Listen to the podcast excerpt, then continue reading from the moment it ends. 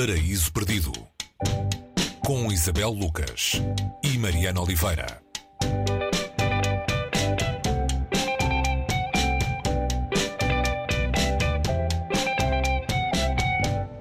Hoje no Paraíso Perdido lemos Raposa, romance de Dubravka Ugresic. Estamos na Rússia Soviética. Há um escritor que encontra um livro escrito por uma mulher que teve uma, uma vida digna de ser contada. Esse escritor escreve um livro sobre essa mulher. Uh, enfim, são camadas de histórias sobre histórias. Uh, como é que é isto, Isabel? Começamos por onde? Uh, se calhar, pela Mariana, se calhar por aí mesmo do lado como é que se conta uma história e indo a, logo a um dos, dos, das primeiras partes em que se divide este romance, que diz assim: Como é que as histórias se tornam matéria escrita? É uma pergunta.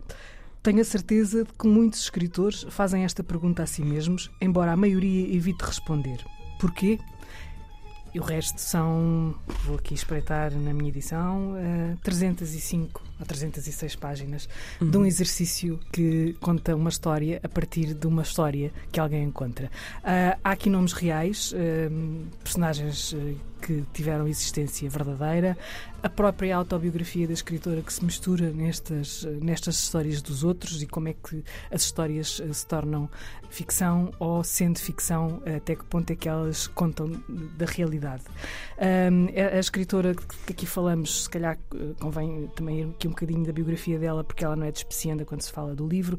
Estamos na União Soviética porque ela uh, estudou literatura russa uh, e viveu na União Soviética no, nos anos 80, uh, uma década em que se pensava que nada ou pouco iria mudar uhum. uh, naquela, naquela, na vida daquelas pessoas. E ela está, ela, a escritora do Bravka, o, o Gresic, quer, quer fazer uma tese de doutoramento sobre o escritor Bo Boris Pilniak. Ele existiu e há aqui outra matéria. O Boris Pilniak quer escrever uma história, por sua vez, uh, quis há, há uns tempos escrever uma história sobre uma mulher que deu história, foi matéria de romance, uhum. de um autor japonês uh, que ela conheceu durante a Primeira Guerra Mundial.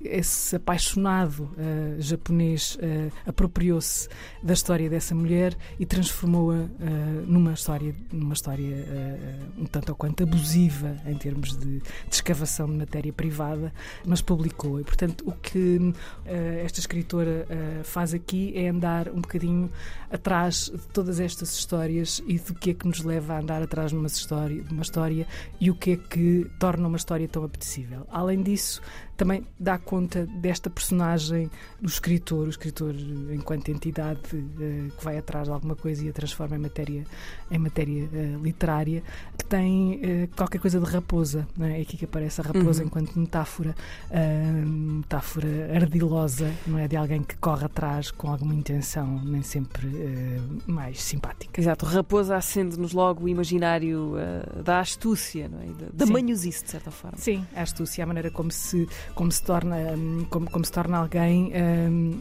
caça uh, uh, para o nosso próprio proveito.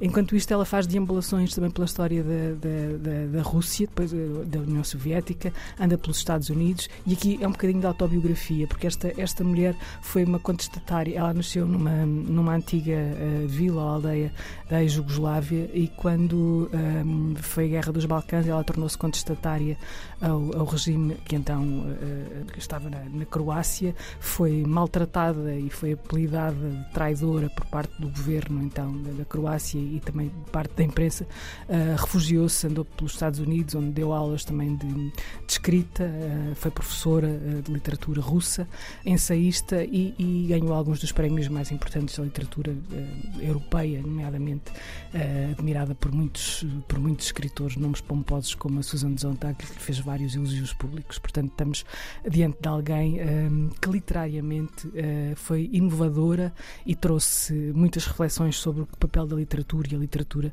transformando isso depois em matéria literária também. Hum. E a estrutura do livro, tal como outros dela, é, é de, da manta de retalhos. Várias peças que temos de juntar, ou vários fragmentos que temos de juntar até que eles façam um sentido de conjunto. Sim, essa espécie de puzzle que muitas, muitos autores, eh, nomeadamente na, na Europa e nesta parte da Europa, uh, fazem. Ela, ela é, uma, é uma das pessoas que tem essa tradição e estamos aqui diante da tentativa de reconstrução de um, de um sentido, como tu disseste, para para aquilo que é a literatura, no caso, e para aquilo que também é a verdade e a mentira, a, a apropriação e a não apropriação, até que ponto é que a moral e a estética andam a par eh, quando se fala de, de, de literatura.